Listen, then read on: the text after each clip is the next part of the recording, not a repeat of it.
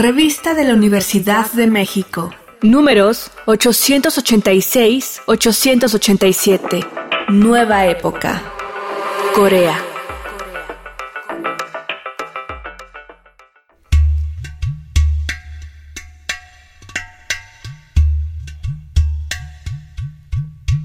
Bienvenidos al suplemento radiofónico de la revista de la Universidad de México. Yo soy Elvira Liceaga y este mes estamos hablando de Corea, de las dos Coreas, Corea del Norte, Corea del Sur, de sus diferencias, de sus misterios, de lo mal que las interpretamos, de lo bien que las consumimos. Y para hablar sobre la lengua coreana, tengo a Andrea Chapela.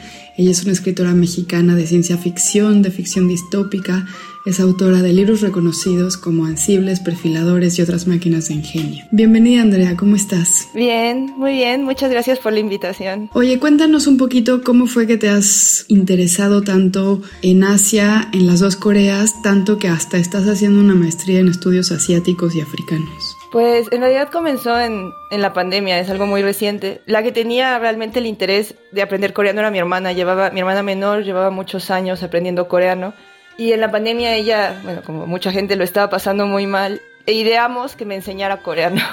Entonces todos los días nos conectábamos a Zoom y durante una hora, durante cuatro o cinco meses me enseñó todo lo que sabía del idioma coreano lo cual estuvo bien, hacía que ella tuviera una rutina y nos acercó un montón, teníamos las dos alguien con quien hablar. Comencé a darme cuenta que me interesaba un montón y que me gustaba, entonces yo entré, digamos, a mi actual obsesión por todo lo coreano, desde el K-pop y los K-dramas, aprendiendo el idioma y diciendo que, bueno, que era una excusa, que había que oírlo y había que verlo y bueno, ahora ya me he enamorado de todo. Son muchas personas las que haciendo esta búsqueda de personas expertas en Corea o personas aficionadas a Corea, me dan esta onda de estoy enamorada de todo.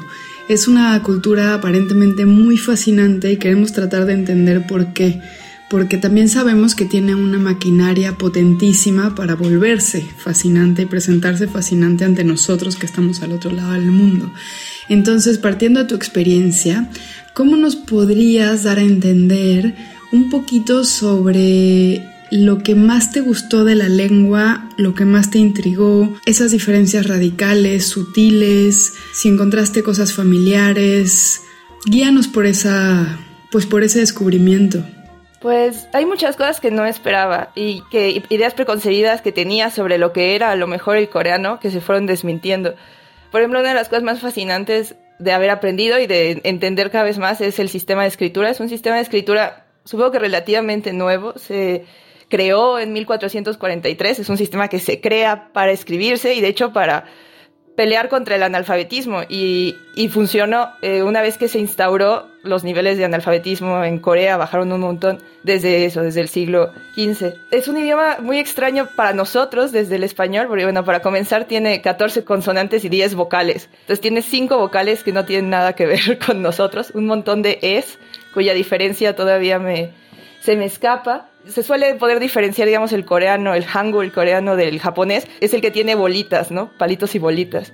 Pero se escribe también en sílabas, pero a lo mejor a diferencia de lo que creería la gente, no se escribe de arriba hacia abajo, sino se escribe de la manera occidental, de un lado al otro, y tiene espacios en las palabras. Entonces, está ahí como en medio entre algo que sería mucho más extraño, a lo mejor como el chino y sus ideogramas, porque sí es un abecedario. A la vez, el coreano es un idioma, a mí me parece fascinante y te hace pensar muy distinto. A diferencia del español, que es sujeto, verbo, objeto, ¿no? donde el verbo suele estar en segundo lugar, en el coreano el verbo va al final, que es muy parecido al japonés en ese sentido. Y eso hace que tengas que pensar todo al revés.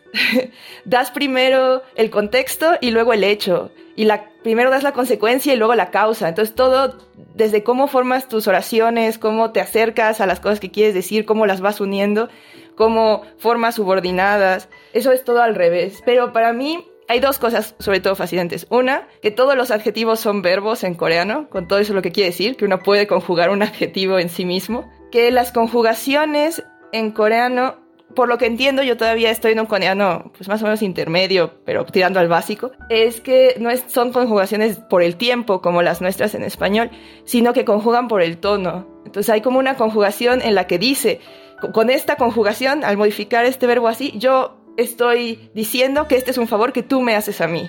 o te estoy, te estoy invitando a algo y queda claro que es una invitación en la que yo voy a formar parte. Entonces hay un montón del tono metido dentro de el coreano y un montón de cosas intraducibles al español. Y eso, pues siempre, cuando uno se encuentra con esos lugares que solo existen en una lengua y son muy difíciles de llevar a otra, pues hay algo que te enamora de, de las posibilidades de decir cosas que antes no sabías que se podían decir.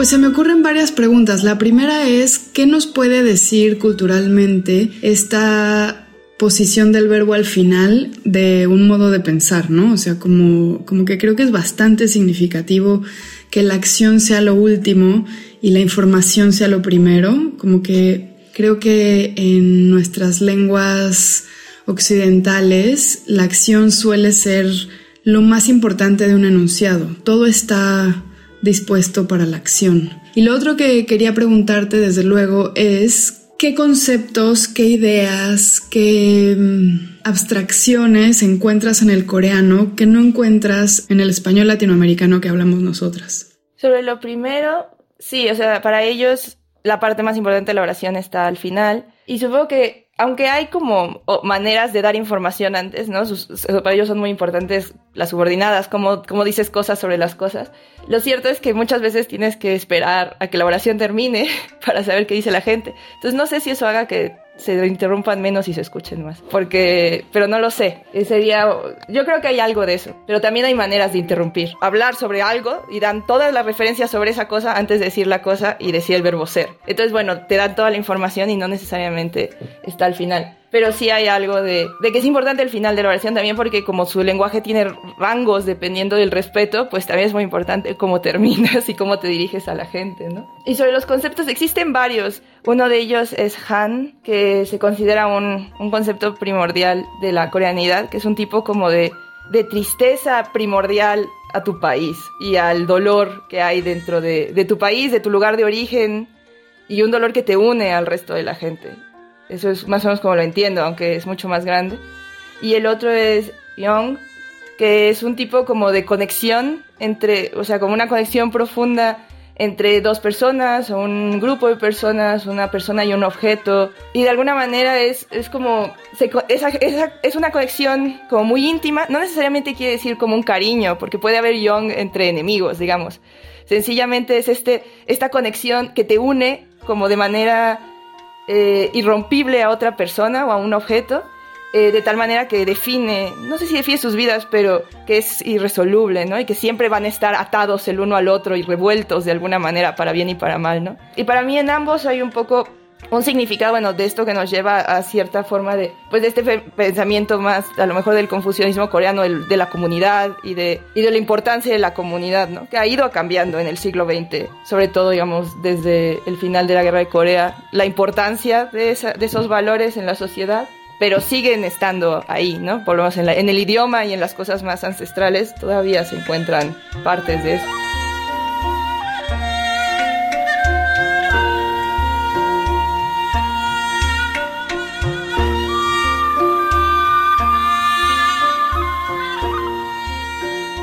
Antes de que se nos acabe el tiempo, me gustaría preguntarte, porque ya lo tenía pensado y lo acabas de mencionar, y me llama mucho la atención que se cuela mucho en las conversaciones que hemos tenido sobre Corea, la nostalgia.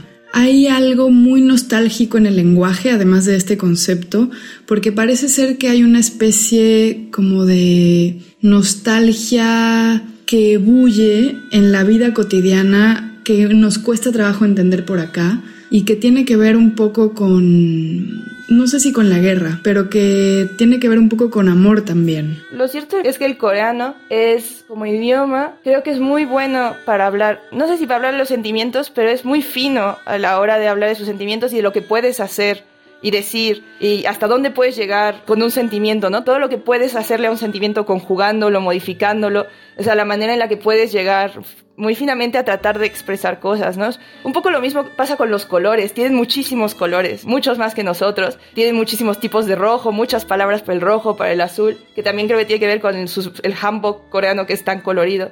Y, también los colores, pues los colores pueden ser verbos, pueden ser adjetivos, pueden ser sustantivos y tienen un montón de, formas de, usarse y de significados y de metafóricos. ¿no? El libro, hay un libro que se llama Blanco de Han Kang que, eh, para nosotros en traducción a veces se escapa, pero pues hay muchas formas en las que usa el color blanco ella dentro de ese libro. Hay cosas sobre todo lo que ellos pueden expresar sobre sus sentimientos que en español se aplanan. Pues muchísimas gracias, Andrea. Ha sido súper, súper interesante. Muchas gracias a ti por este espacio para pues, hablar de cosas que me gustan. Pues te mando un abrazo. Muchísimas gracias.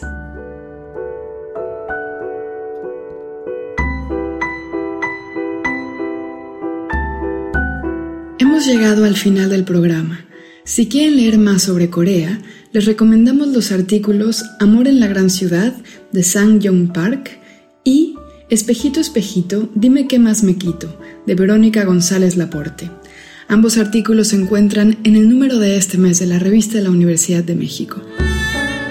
Pueden consultarla gratuitamente en www.revistadelauniversidad.mx. Y recuerden que pueden coleccionar nuestros números, escriban a suscripciones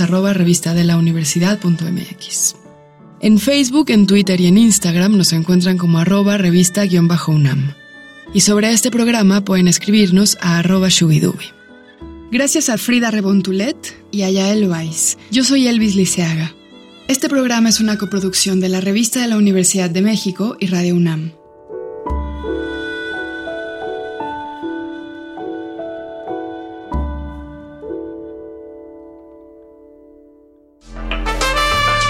Consulta esta entrevista y las anteriores en Radio Podcast unam.mx